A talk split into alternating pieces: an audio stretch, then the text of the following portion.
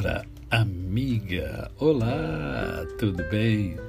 Hoje é quinta-feira, mais um dia que Deus nos dá para vivermos em plenitude de vida, isto é, vivermos com amor, com fé e com gratidão no coração.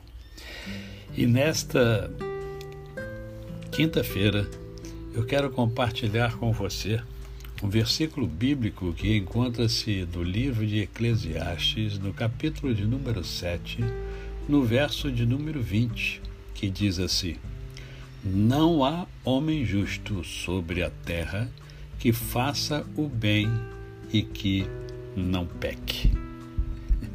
Você pode achar estranho eu falar sobre isso hoje, mas é, é que eu vejo tanta decepção, tantas pessoas se decepcionando com outras pessoas. Uh, e isso porque as pessoas esquecem de que pessoas são pessoas e que pessoas erram, que pessoas pecam. E aqui o pregador diz, né, olha, não há homem justo sobre a terra que faça o bem e que não peque. E aí eu lembro de Paulo que diz que é o bem que quero fazer, não faço, e o mal que sei que não devo fazer é esse que eu pratico. Na verdade, o bem e o mal é, convivem dentro de mim e de você se você analisar a sua vida, você vai ver que em algum momento, ou muitos momentos, ou alguns momentos, é, você desejava fazer o bem e, e não o fez. E você não desejava fazer o mal e você fez. Né? E por que, que eu estou falando isso? Porque eu entendo que você deve buscar coisas, buscar virtudes que façam bem a você. Né? Tem, tem gente que é, se sente muito bem ajudando o próximo. Então ajude o próximo do seu jeito, da sua maneira, como você pode. Porque você sempre pode. É, nós sempre podemos ajudar o outro.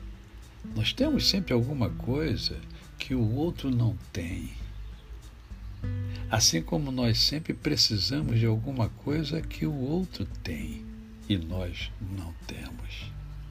Então procure, procure é, virtudes, procure coisas que façam bem a você. E procure fazer o bem ao outro. Não seja egoísta, seja altruísta. Aliás, o próprio Cristo nos ensina que nós devemos ajudar uns aos outros.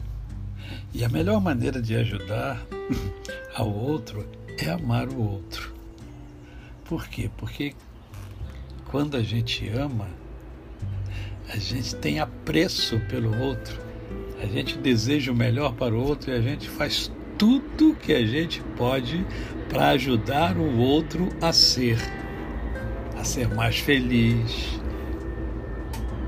a vibrar mais, a ser mais alegre, a ser mais tranquilo, a ser mais pacífico, a ter mais harmonia.